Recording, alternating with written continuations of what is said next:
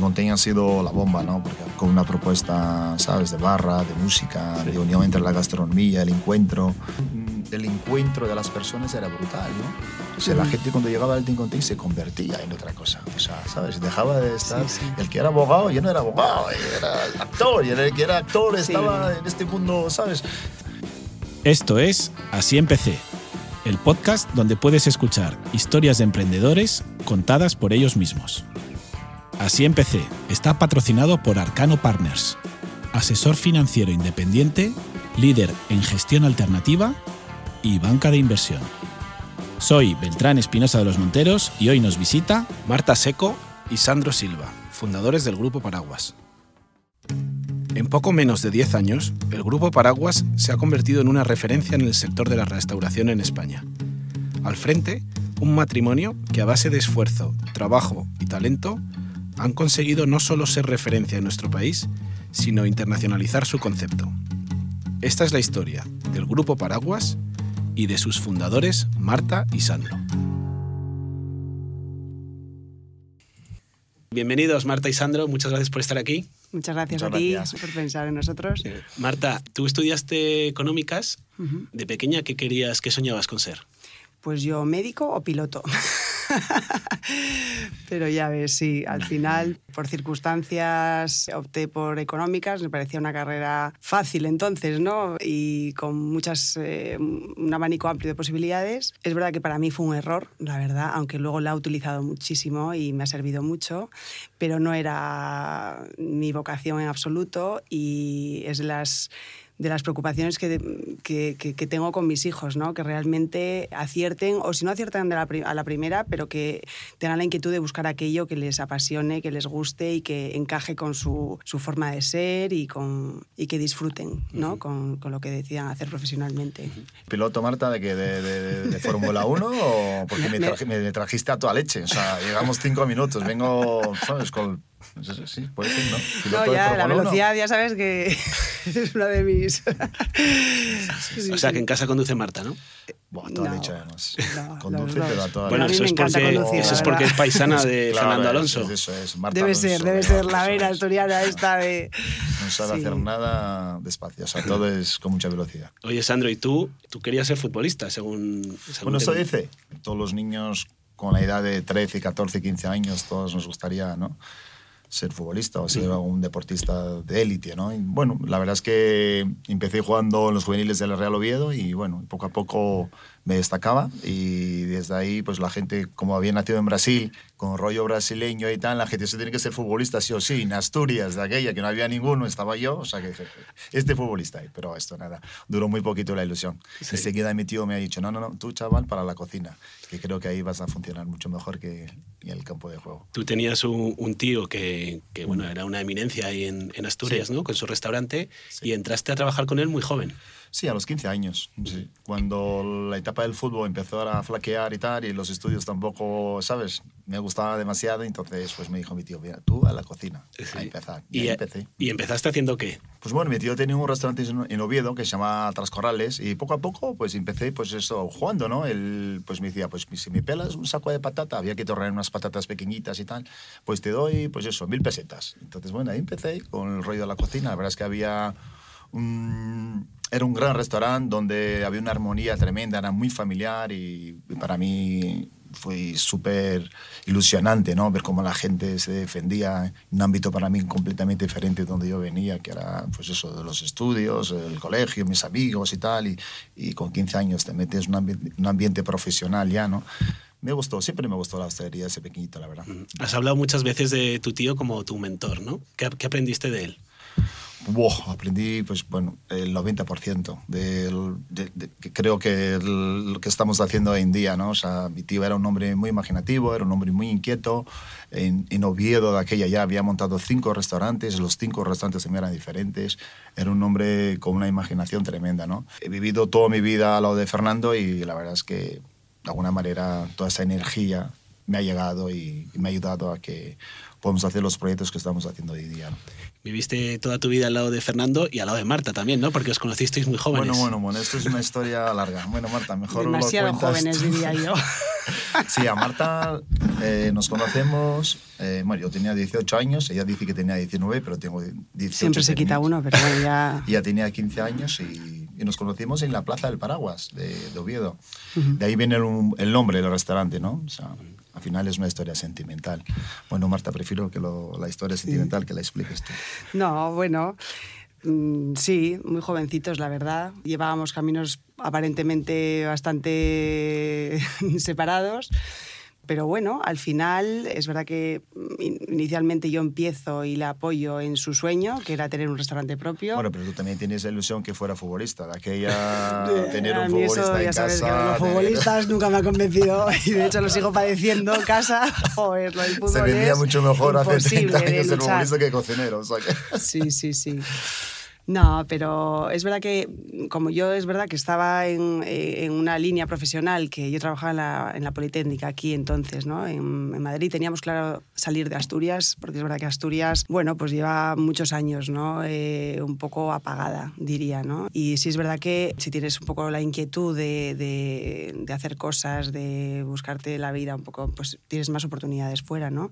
Entonces esa fue un poco la primera decisión conjunta que decíamos, oye, pues ¿dónde nos reunimos? Porque estuvimos a distancia mucho tiempo, mientras yo estudiaba en Oviedo, el de Marbella, luego yo me fui a, a Escocia, bueno, hemos estado un poquito mmm, lejos, ¿no? Y Madrid era un lugar donde creíamos que, que, nos podía aportar esas posibilidades y...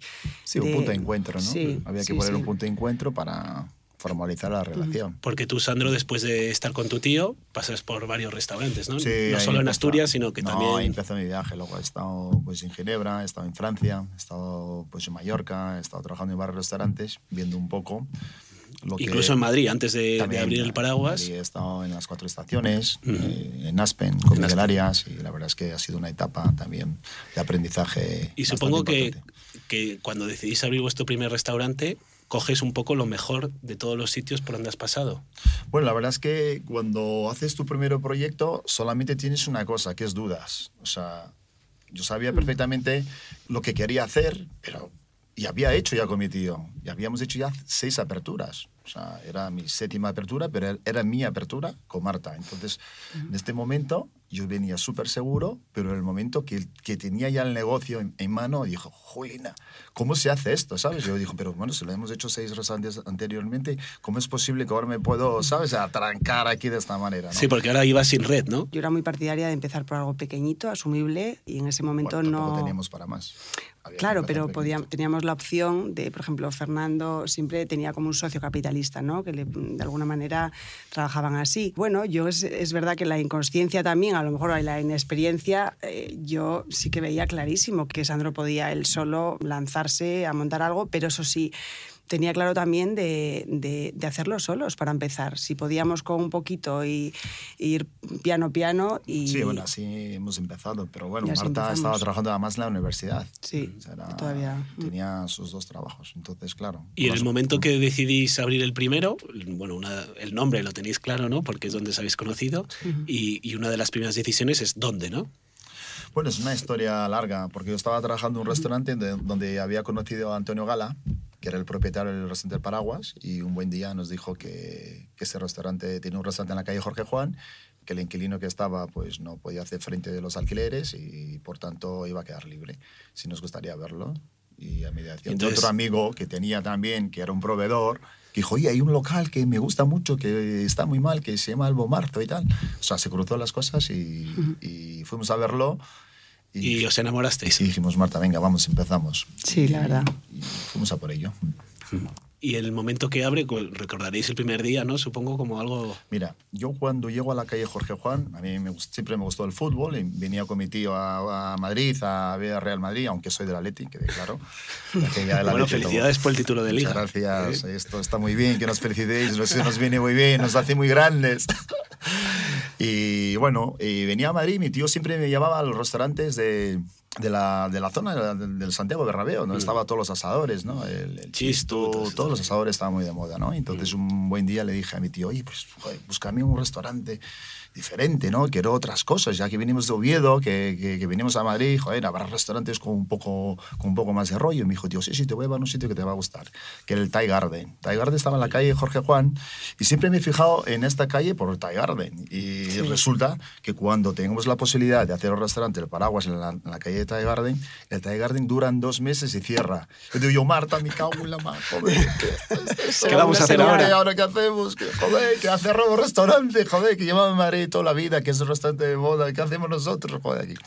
Y bueno, la verdad es que la calle Jorge Juan ha sufrido una transformación ter- terrible, ¿no? Porque fue también en la calle Serrano, estaba todo en obra, esas calles, estuvo como dos años levantada la calle, o sea, pasamos por un momento súper, súper complicado, pero es verdad que el local, el Paraguas es magia, ¿no? Es magia pura, ¿no? Es un local complicado, es un local con mucho encanto, pero... Bueno, nos decía todo el mundo que estaba agafado. Yo me acuerdo, digo, pero la gente de verdad, o sea, Eso no se sé, dice por mucho, lo menos que se, que se callen, está ¿no? Porque Sí, bueno, a ver, hay locales que pasan por muchas manos hasta que... También es verdad que cuando llegamos en el barrio Salamanca con nuestra propuesta en el 2003 o 2004, eh, de aquella estaba muy de moda la, la cocina de Ferradrián, las espumas, los aromas, las texturas, y nosotros veníamos con la cocina un poco de mi tío, que es la cocina tradicional de producto asturiana, muy honesta, con un puntito más de Elaborado, evolución, sí. Elaborado, pero no estábamos en esta liga, ¿no? Entonces, bueno, de alguna manera nos hemos metido en un barrio que ha entendido perfectamente nuestra propuesta y, y ahí estamos. ¿Y 18 fue un éxito desde el principio o costó arrancar? A ver, eh, fue difícil, ¿no? Pero eh, sobre todo pues por la dedicación, realmente es que vivíamos en el restaurante, mm, literal.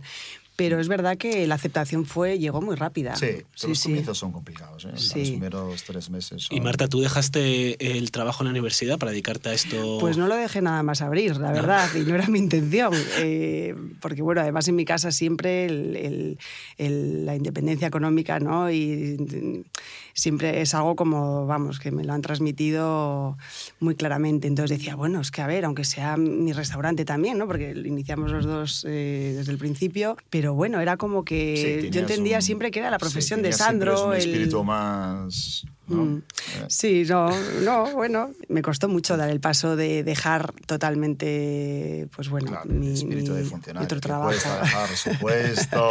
No, el este espíritu de puesto que lo funcionario tengo, no tenía claro que no iba conmigo, eso Digo, es verdad. Déjalo, que necesito ayuda. No, no, no, porque es lo único que tengo, si lo dejo. Que Marta, no Sí. pasa nada. Me da vamos. seguridad, ¿no? ¿Eh? Sí, sí, sí, sí. Sí, sí. Bueno, tiene que haber siempre uno más conservador y uno más agresivo, ¿no? Mm. Bueno, siempre decimos una frase, ¿no? Hay uno que se tiene que tirar de- del avión, ¿no? Y el otro tiene que abrir el paracaídas. ¿no? Entonces, en este caso, Marta, abre el paracaídas, joder, que la vamos a pegar. coño". Y cuando por fin ya dejas el trabajo y te dedicas, os dedicáis los dos al restaurante, ¿cómo os dividís eh, el trabajo entre los dos? Uf. Bueno, Bueno. yo siempre he estado más en, un poco en la parte de sala y en la parte de gestión, ¿no? Sí, yo estoy más en la parte de lo que es la parte gastronómica, porque bueno, yo al final de profesión soy cocinero, entonces bueno, siempre me defiendo un poco más lo que es el tema gastronómico. Marta pues está en una gestión un poco más de sala y la, y la gestión que lo hace fenomenal, que es económica. Sí, ¿no? pero lo que de alguna manera más me gusta y donde yo considero que mayor valor ha aportado es en la parte un poco creativa, ¿no? De, de los nuevos conceptos, de que todo encaje, de que esa cocina que Sandro quiere, bueno, de- desarrollar en un espacio, pues eh, vaya acompañada de todo lo demás, ¿no? De esa música, de ese ambiente, de ese de alguna manera todo tiene que conectarse, ¿no? De alguna forma. Y yo ahí es donde me siento realmente cómoda y donde me gusta estar, ¿no? Yo hago la parte de gestión pues porque la sé eh, hacer, pero no es lo que realmente a mí me ha enganchado de, de nuestros proyectos, la verdad. ¿Te gusta más la parte creativa? Mucho más. La parte creativa y luego las personas. Me encanta. El- eh, nuestra profesión, una de las cosas que te da es ese contacto con esa variedad de, de- de culturas, de personas, de formatos, eh, charlas con unos, con otros, mm, de todos aprendes. Es uno de los mayores valores que me llevo de la restauración, la verdad. Sí, el alterne, el alterne. El alterne, el alterne. Alterne. Yo quedé bastante tranquilita y luego he dicho, parece mentira que yo me haya enganchado aquí en esto y que me encante. Ahí durante, una vez abrís, durante los siguientes 6-7 años os centráis en el paraguas hasta que abrís el segundo restaurante que es Ten Content, ¿no? Mm. Esto ha sido... Bueno, yo es que ahí, ahí reconozco que le frené yo un poco, sido- porque dije, a ver, ahí ya estuvimos yo a soy punto muy, del segundo ¿sabes? divorcio, y, ¿sabes? te- y Marta? tenía ¿Cómo que, yo si queríamos tener hijos, tenía mi, necesitaba mi tiempo un poco de... sí, sí.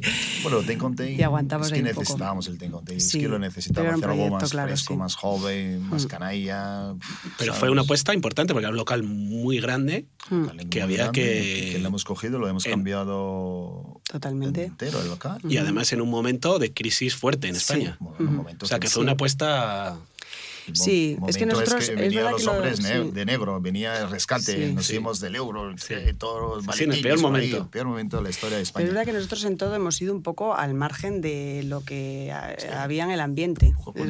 ya te digo que fíjate, mi, mi recorrido iba en función de mm, qué hijos me daba tiempo de tener antes de, ¿sabes? O sea, imagínate, yo ya luego lo de la crisis, la situación económica es que no nos lo hemos ni planteado nunca, la verdad. Bueno, Para bien es o para mal, ¿eh?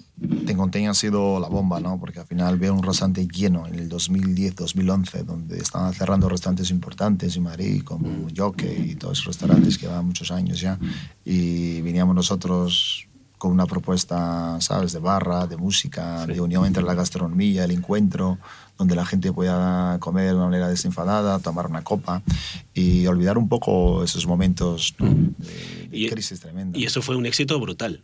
Ha sido una locura. Desde el principio. La gente Sí, se subía por verdad. encima de las barras. y había que eh, No, tranquilizar no, la enganchaba gente. de la comida a la cena. O sea, Sí, sí, sí, sí, lo pasamos cosa- genial, ¿eh? La verdad es que... Yo que en aquella época vivía fuera de España y, estuve 10 años viviendo fuera, cuando volví a Madrid muchas cosas seguían igual, pero lo que había cambiado era el nivel de la restauración, ¿no? Porque en Madrid siempre se ha comido bien, pero quizás no había esos sitios donde había una decoración cuidada, un ambiente luego para tomar Sí, copas, ¿no? propuestas, ¿no? De- Y a partir de Tenconten hay una explosión eh, de restaurantes en Madrid que, que lo coloca a, a- a la vanguardia casi sí. de, de Europa, ¿no? De, Sí. Yo creo que lo que hemos hecho fue que la gente pierda el miedo, ¿no? El, el- el hostelero que quería hacer su proyecto, que tenía dudas y tal, ¿no? Viendo un Ten con Ten arrasando con... que era un restaurante que tampoco tenía mm, muchas cosas. Era, la decoración estaba muy bien, el, bar, pero que sí tenía un, el encuentro de las personas era brutal, ¿no? O sea, la gente cuando llegaba al Ten con Ten se convertía en otra cosa. O sea, ¿sabes? Dejaba de estar... Sí, sí. El que era abogado ya no era abogado, era actor. Y el que era actor Sí. estaba en este mundo, ¿sabes? Entonces, bueno, este momento del restaurante es súper importante, ¿no? Entonces, yo creo que a partir de ahí es cuando la gente ve que las propuestas de Madrid encaja, eh, que no hay que hacer las cosas con miedo, y que cada uno tiene que decir su concepto de restaurante, no tenemos que todos hacer lo mismo, porque es, Claro. en Madrid hay una cosa que nos repetimos mucho en los restaurantes a veces, ¿no? O sea, que esto empobrece mucho la ciudad. Yo siempre, Marta y yo, nos hemos luchado contra eso, porque al final nos gusta hacer propuestas diferentes, ¿no? Hacemos un tin con tin, después del tin con tin hacemos un quintín, que es un ultramarino, es donde hay latas, donde hay verduras, donde no es. Y luego a los dos años, al año y medio, hacemos un club de jazz, ¿sabes? Musical, un restaurante amazónico súper con un rollo internacional donde la gente pueda tener una visión de la cocina, la gente trabajando todos a la vez, un poco en una, una especie de locura, pero organizada, ¿no?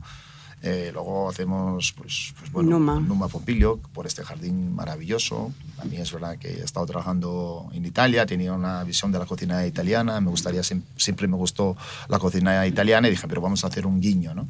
Lo hemos hecho también. Yo lo uní ahí con la serie de Verdi que veía con mis padres de pequeña y dije, guau, me encanta esta estética que no hay, que no, ¿verdad? En los restaurantes italianos parece como que todos los que llegan tienen ese punto un poco más eh, informal, ¿no? Y Sí, más... los restaurantes Bueno. al final que vienen a España, que vienen son como la casa de la mamá, ¿no? Son restaurantes que se comen muy bien, muy pequeñitos y tal, y queremos hacer una propuesta de un restaurante eh, italiano más Como el internacional, amor, ¿no? Como, no sé, como podíamos competir con Cipriani, con restaurantes Sí. grandes italianos que hay en, en el mundo, ¿no? Y era un poco la propuesta, ¿no? Yo creo que, que ha encajado bien también. A raíz de Tenconten, como comentáis, empezáis a abrir muchos restaurantes, pero curiosamente vuestra expansión se hace casi en una manzana de Madrid, ¿no? O sea, Ujú. eh, cualquiera hubiera dicho, oye, ¿por qué no abrís en Barcelona? No, o y, en tampoco, y ciudades?". tampoco hemos abierto muy rápido, tampoco, ¿eh? Mm. Son todos mm, espacios muy pensados, muy asentados, claro, antes de dar el siguiente paso, porque son, bueno, proyectos mm, que requieren mucho trabajo, ¿eh? Todo en toda la parte creativa, tanto de cocina como demás.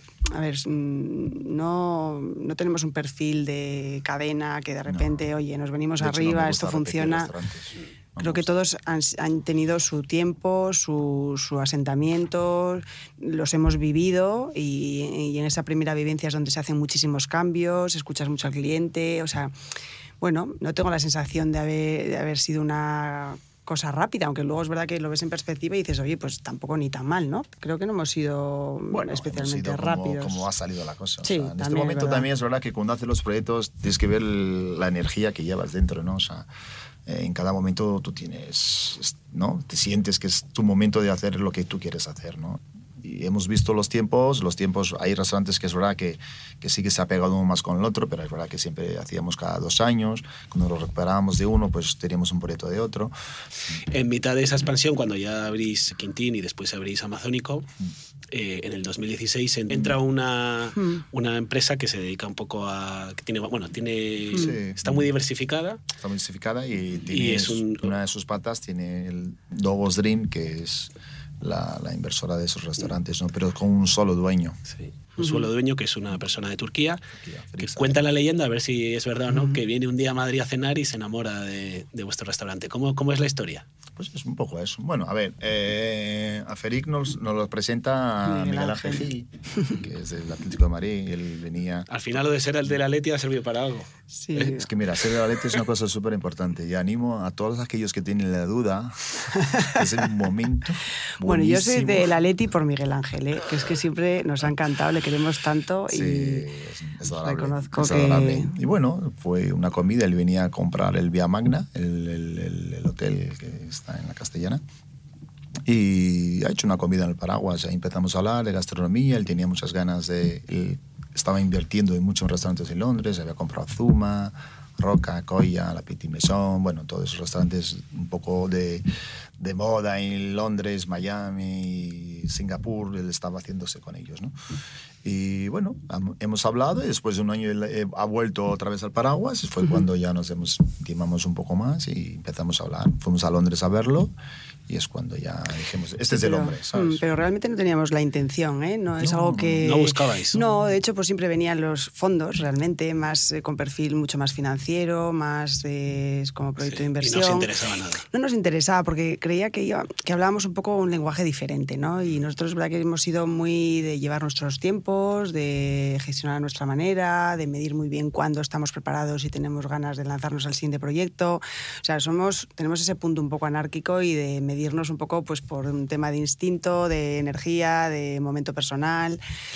Y creíamos que un fondo nos iba No. a imponer eso, ¿no? Para mí es súper importante las personas. Sí. O sea, a mí está muy bien el rollo del dinero, eso está el rollo, pero yo no doy un paso si la persona que está enfrente no ha conquistado un poco mi corazón, ¿sabes? Soy una persona Sí. que, no sé, que me rige un poco por el tema espiritual, me encanta y para mí la empresa nuestra en este momento está muy bien, estamos muy bien económicamente, habíamos pasado ya la, la- fase del principio. La verdad es que es un lujo. También nos hemos ido autofinanciando sin ningún problema, o sea, no por, por ese, por ese ritmo que te digo que hemos llevado, pues nunca hemos tenido la necesidad de ir por encima de nuestras posibilidades, ¿no? Entonces hemos ido poco a poco y la realidad es que conectamos enseguida, ¿eh? Tanto con Ferit Sagen, que es un poco el, el socio Creo que- principal, como su equipo, que es verdad que han respetado siempre, nos hemos sentido respetados, valorados, hemos, eh, nos hemos que- entendido muy bien, Yo creo ¿verdad? que estamos con el mejor grupo, con las mejores personas y, y tenemos un futuro para hacer cosas fuera que es impresionante, que, que es a más a largo plazo, nada cortoplacista, no hay, no hay un problema de tiempos, no te obligan a hacer un siguiente proyecto si el proyecto no está terminado con, como a nosotros, a nosotros nos gusta. Al final, pues se trabaja muy a gusto con ellos. y- Y supongo que una parte de, de haber tomado esa decisión es que también nos ayudaba a, a una, una expansión internacional, ¿no? Sí, claro, por ahí está un poco el tema. que- Porque ya el barrio Salamanca se os había quedado pequeño. Bueno, Bueno. ver, el barrio me encanta porque nosotros al final, siempre que hemos, ¿no? Cuando nos aterrizamos en Madrid, pues, pues jolina, vivimos en la calle Tellez un, un tiempo, que fue un, un- un año, ¿no? Una cosa así. Y luego ya nos hemos aterrizado en el barrio Salamanca, ¿no? Entonces yo he vivido en el público, barrio sí. Salamanca, conozco todas las calles, todas las dependientes, todo. Tú me preguntas por algo, yo lo conozco, he pateado, sabes todo. O sea, sé perfectamente cómo llega la gente al barrio, dónde están los hoteles, dónde están las tiendas, dónde está el, el- el- el bar más cutre, dónde está el bar más molón, entonces, bueno, yo sabía perfectamente qué es lo que necesita el barrio, ¿no? Entonces, por bueno, donde- pero, pero también porque ahí es donde estamos al alcance un poco de- del turismo de- de- del, interna- del cliente internacional, que también lo hemos visto eh, todo el color que te da ¿no? a un negocio. Nosotros al final hacíamos proyectos además pues, donde pues, ambiciosos a nivel de, calidad, de, perfil un poco de, cliente, de, nos enfocamos a gente que, pues, que, que ha visto mucho ¿no? y, y de alguna manera viendo mucho y conociendo mucho opta por nuestra eh, Sí, esto alternativa. El público internacional llega después, Marta. Nosotros lo que apostamos es por el barrio y por el público nacional, que fue los que nos ha reventado los restaurantes. ¿sabes? Luego ya el público internacional llegó a través de que la gente de Madrid había gustado nuestros proyectos Y recomendaban. y recomendaban. Empezáis la internacionalización, que es curioso porque en, en todo el mundo se conocen historias de cadenas de, digamos, de comida rápida que internacionalizan, pero restaurantes de nivel como los vuestros hay pocos que, que salen de su ciudad, digamos, ¿no? Eh, decidís abrir en Londres y cómo, cómo es aquello. Pues Londres tardamos porque queríamos un local. Nos enamoramos de un local y entonces tenía que ser ese. Y es verdad que eso nos llevó pues pues igual dos años Dos o años, sí. por ahí, hasta que finalmente lo conseguimos. Y teníamos claro que queríamos entrar en Londres desde el corazón de Londres. Entonces, Berkeley Square entendíamos que era un poco la plaza del pueblo en Londres, ¿no? Y, y apostamos mucho por location, con todo lo que eso supone, ¿no? Sí, Londres además es una plaza súper complicada porque al final en Londres no solamente tienes que hacer las cosas bien, que las tienes que hacer, pero también es una cosa fundamental que tienes que caer bien. A los ingleses. A los ingleses les tienes que caer bien. Es decir, montes una propuesta gastronómica, todo es perfecto, pero si por, por algo fallas, en algún punto en esta cadena eres impertinente o eres creyendo que estás por encima del bien del mal y ellos te van a castigar. Creo que la propuesta amazónico es una propuesta eh, muy urbana, humilde, porque has visto que un restaurante que está en Berkeley Square, pero es muy democrático, no es el típico restaurante que, ¿sabes? Que, que, que es a millón, que es para, para pocos, no, es un restaurante que es muy democrático y el concepto del restaurante tiene una energía tremenda, ¿no? Yo creo que es- somos, no sé, el primer grupo español que, que se va a Londres y que le metemos una campanada porque lo de Londres, lo amazónico de Londres es Ha sido tremendo, brutal, la es verdad. brutal, o sea, no hay Sí. palabras, ¿sabes? Y, y no es fácil, ¿no? Porque digamos que tú juegas aquí en casa y, bueno, conoces a gente, conoces a los medios. Cuando llegas ahí, claro, empiezas de cero, no conoces a, a Claro, nadie, con ¿no? muchas dudas, pero bueno, ahí. Bueno, ahí vamos con nuestros socios, ¿eh? donde nos han ayudado muchísimo, ¿eh? muchísimo, claro, Y luego además vosotros os vais a vivir ahí ya Sí. como Sí. familia. Sí. Sí, porque nos, nos parecía súper importante medir desde cerca. Es verdad que cada negocio, como te decía antes, nos gusta vivirlo, sobre todo en, en los comienzos, para, para percibir un poco ¿no? Ah, lo que Londres- pasa, lo que gusta, Londres lo que es una no. ciudad complicada. Sí. Nosotros teníamos que estar ahí porque es lo que hablamos. Mm. Teníamos que caer bien a los londinenses. ¿sabes? Teníamos que, nos tenía que ver trabajando, nos tenía que ver, ¿sabes? Teníamos que saludarles, teníamos que arroparles, que también les gusta como a todo el mundo, ¿no? Y eso es lo que hemos hecho en este año. ¿Y, co- y cómo fue la experiencia de, de vivir en Londres ya como familia? Uf, mucha lluvia. Bueno, eso como, como Asturias, ¿no? Más o menos. A mí me encantó, la verdad. Es Sí, una ciudad es apasionante, eh, muy viva, tiene una energía increíble, la multiculturalidad que, que tienes Es allí, la- el, el perfil de gente que va. Es que al final los restaurantes, la parte del público es súper importante para terminar un poco de rematar ¿no? El- la idea y, y conseguir la energía eh, que quieres conseguir. Y eso Londres lo tiene, vamos, o sea, es de Es sobra. impresionante. Londres es una ciudad con mucha vida, pasan muchísimas cosas. El que quiere disfrutar una ciudad que te lo da todo es Londres, ¿no? Porque pff, no para, ¿no? Después abrís en, en Dubái. Dubai. Oh, Dubai, Bombay. Dubái es como ir a Dubái. Marte. Sí, Dubái es un proyectazo, Sí, ¿no? sí. Está en el También quisimos apostar a lo grande, la verdad. Mm, Hemos Pues- hecho ahí un proyectazo tremendo, ¿no? Que de alguna manera nos sentíamos un poco presionados por la ciudad, por, nos, nos obligaba a abrir antes de una fecha. Y El- luego es verdad que el concepto amazónico, ¿no? En un Dubái, en un desierto, un- Claro.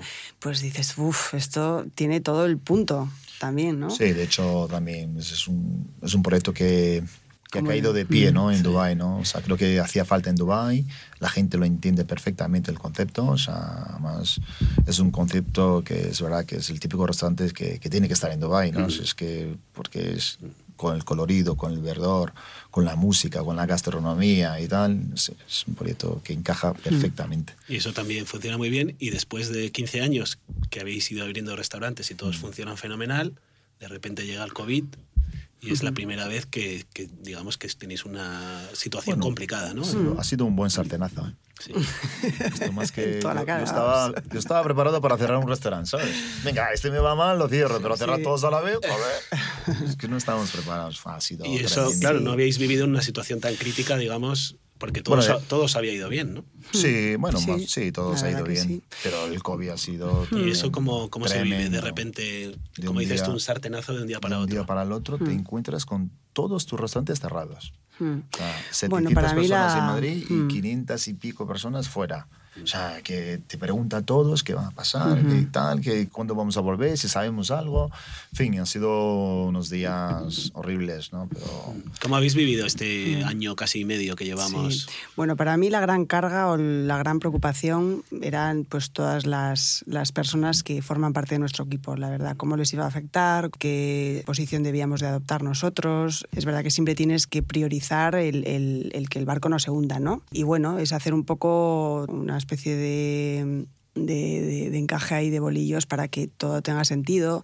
Tampoco quería ser- eh, caer en el buenismo, de, ¿sabes? De, no sé, de... no, y también crees que esto va a ser de 15 días, no, Sí. tres semanas. Venga, va. Mm. Lo que hemos hecho nosotros, venga, vamos a cerrar dos meses. Además, en Madrid fuimos los primeros que hemos cerrado, ¿eh? Dijimos, cerramos ya. Sí. O sea, esto, esto va en serio, ¿no? Sí, Hemos sí, tomado la sí. decisión, hemos hecho un comunicado, cerramos el restaurante durante 15 días. 15 Antes de días. que... Luego ya otros 15 días y nosotros luego con los chicos, con los trabajadores nuestros, los, nuestros compañeros, dijimos, oye, vamos a complementar el sueldo durante esos meses que no estamos queriendo que iba a ser cosas de dos o tres meses. Cuando ya llevamos tres meses, yo, Marta, esto ya es imposible porque esto no tiene pinta de que esto vaya a mejorar.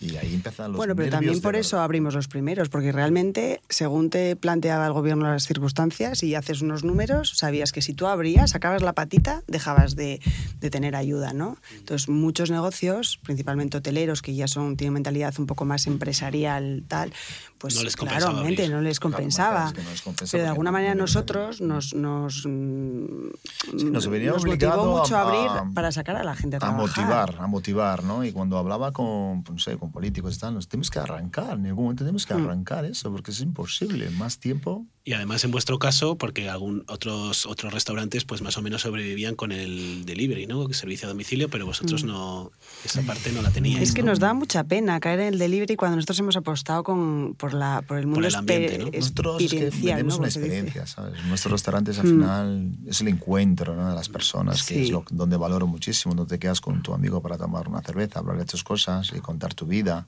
y comes, estás en un ambiente tal. Nosotros sí, tenemos un restaurante que sí que lo hemos, hemos hecho cositas con ellos, que es el Quintín, que es el que más en este momento hemos hecho cosas, pero...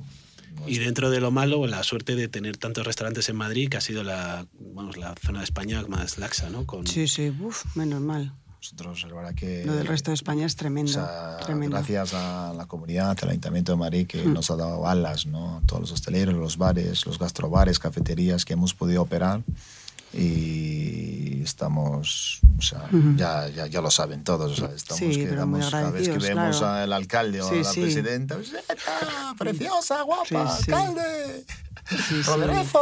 Pero es que al final estos gobernantes de alguna manera han actuado y la gente ha podido ver lo que eso implica, ¿no? Poder salir, por lo menos tener la posibilidad de salir a trabajar, que es eh, algo básico, ¿no? Que, entonces, bueno, bueno, ya se ve la luz al final del túnel, ¿no? Sí, Sí.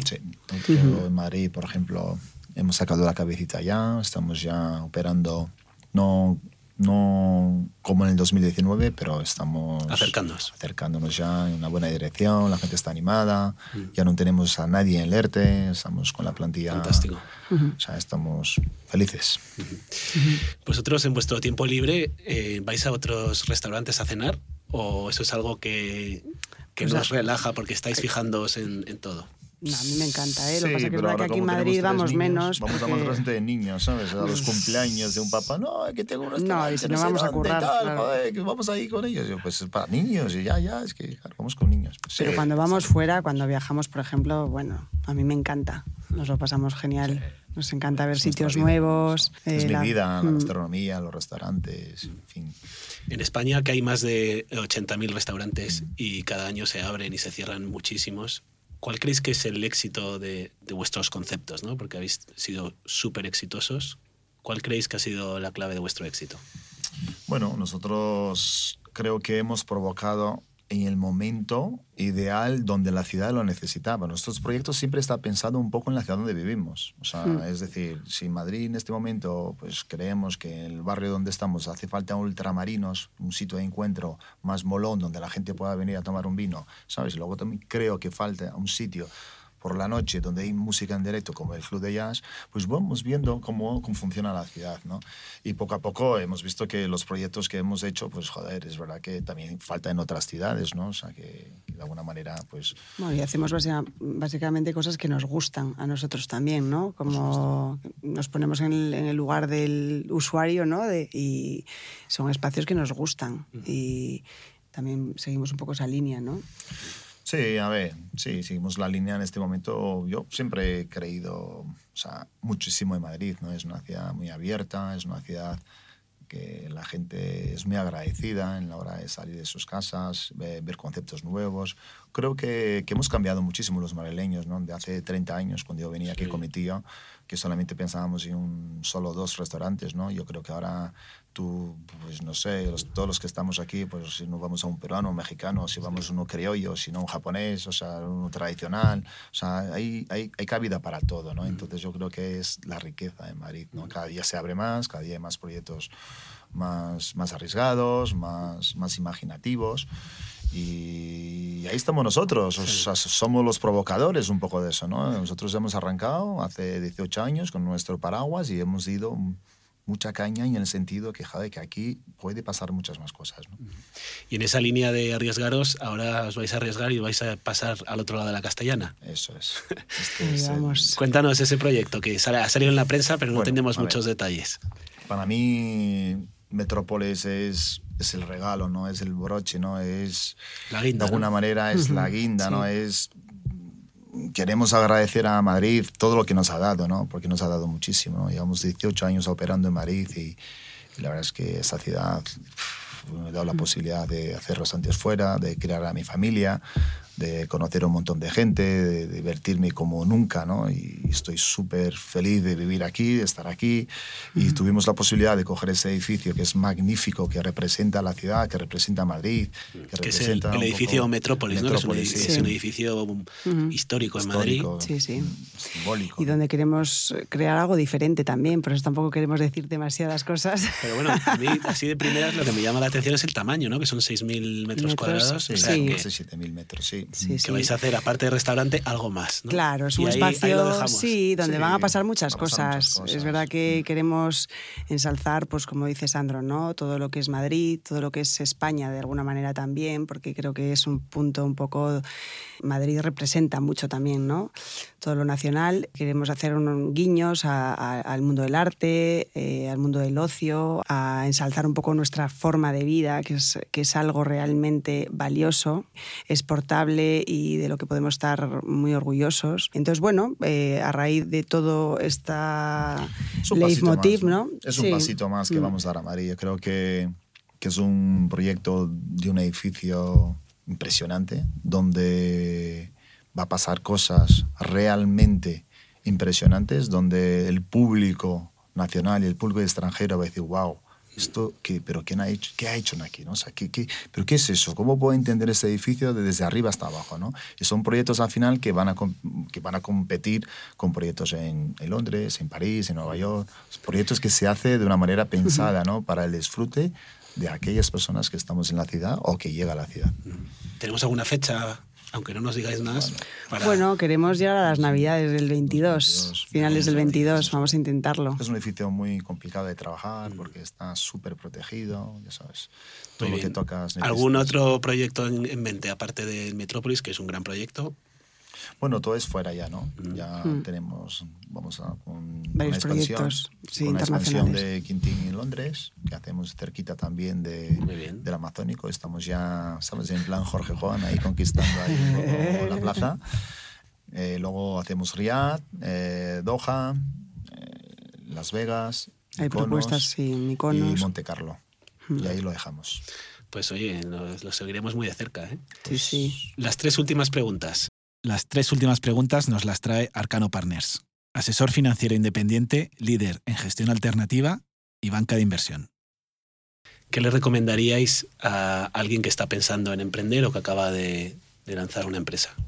Yo diría que primero conozca el mundo sobre lo que él quiere, eh, vamos, realizar un proyecto, que lo conozca, porque tampoco es una, es una cuestión de lanzarse sin más y venga, ¿no? O sea, creo que es algo que se debe de conocer, o si no, asociarte a alguien que lo conozca, ¿no? Conocer bien tu mercado en el que te mueves y luego mm, es un tema más de, de pasión y de tener muy claro que es algo en lo que te quieres volcar. hace, sí. Ilusionarse y esto es... Ahí sí que es verdad Mm. que, que vuelvo a lo de antes, ¿eh? Hay que ser muy, muy de la leche, hay que creer día. No, no. Partido a partido, ¿no? Tú te rías, pero Sí, es sí. así. O sea, saber sufrir, saber Sí, el día que pierdes, levantar la cabeza, eh, volver a, ¿sabes? a este partido que tenemos que sacar adelante. Y no es fácil, porque es el día a día. O sea, las cosas van cambiando y tienes que ser capaz de corregir. O sea, tu idea inicial te parece excelente, pero por el camino, ¿sabes? Siempre hay uno que te va a hacer que tu idea no sea tan buena, pues tendrás que corregir y tendrás que seguir tus pasos. O sea, no hay que tener miedo al final, pero sí que tienes que trabajarlo muchísimo, porque yo creo, yo creo en dos cosas, que es la doble T, ¿no? Trabajo y talento, pero el segundo solamente viene con el trabajo. Trabajo, trabajo, el talento te va a llegar, o sea, te va a llegar, porque al final, si tú crees que el partido lo tienes que jugar todos los días, vas a jugar todos los días, no es un solo partido, no es un solo día, ¿sabes? Tú puedes hoy no estar tan bien, no ver las cosas tan claras, pero mañana te tienes que levantar e intentar lo que no, ha pasado hoy, que pase hoy, ¿no? Que no Yo sea una que- ilusión vacía tampoco, ¿no? Tienes que ilusionarte muchísimo, es fundamental, Sí, es un... creérselo, creérselo, Sí. que, que puedes hacerlo y, y no da por perdido nada, ¿no? Y seguir hacia adelante con, con muchas ganas y, y siempre lo digo, corregir, corregir, corregir y ser capaz de corregir. Y yo sí que iría poco a poco también. No me iría con grandes proyectos en un, en un primer momento, ¿no? Iría siempre en algo que, que- que creas que tú puedes defender, o tú o con el grupo que lo decidas hacerlo, de personas, y luego poquito a poco para adelante. Muy bien. ¿Algún libro que os haya inspirado en vuestra vida? Bueno, a mí me valió muchísimo lo que he leído ya hace un tiempito, pero siempre me he quedado con la inteligencia emocional, ¿no? O sea, yo soy muy de la, no sé, de lo emocional y me ha gustado mucho. La verdad es que ahí he visto cosas donde al final, pues, no sé, de alguna manera me ha aportado muchísimo. Jo, yo no te sabría decir, la verdad. Tampoco soy especialmente lectora. Bueno, pues te voy a regalar uno del Cholo para que te Del cholo, sí, la vida del cholo. Te Seguro que me inspira un montón. claro, leértela. Y la última pregunta, eh, ¿de quién os gustaría escuchar la historia de cómo empezó? Eh, yo tengo clarísimo. Yo, Amancio Ortega. Ya sabía que ibas a decir, yo también Porque me, me llama un- mucho la atención. Porque, no sé, tenemos dos cosas, que hemos nacido en el mismo día, en la misma hora, ¿Verdad? el 28 de marzo. Sí, sí, entonces, bueno, de alguna manera... Un día especial. Un día especial. Y siempre, para mí, no sé, ha sido muy curioso, ¿no? Cómo este hombre ha podido hacer todo lo que hace, de la manera que hace y cómo, cómo preserva esta esencia, ¿no? Me parece una magia. A mí una mujer que me llama muchísimo la atención es Angela Merkel. Lo que pasa es que el No la alemán, el alemán traer, todavía, pero- todavía no, lo, no lo domino. ¿eh? sí, pero Sí, pero es una mujer con mucha fuerza, ¿no? sí, me gusta mucho, la verdad. Ujú. Muy bien, pues eh, Marta, Sandro, muchísimas gracias por estar aquí. La verdad que nos ha encantado teneros y desearos muchísimos éxitos y deseando conocer este proyecto en Metrópolis, ¿eh? que suena fantástico. Sí, Pues igualmente, con tu proyecto también, ¿no? Que esto es muy bonito también. Sí, está muy chulo. A ver si, a ver si animamos a, a que en España se emprenda más. Sí, Sí. sin miedo. Sin miedo. Hay que ir... con- Partido a partido. Partido a Partido partido. a partido. Eso es. Es una gran frase. Muy bien, pues muchísimas gracias. Gracias a ti. Gracias. Gracias al patrocinio de Arcano por hacer posible esta iniciativa. Arcano Partners apoya a los emprendedores.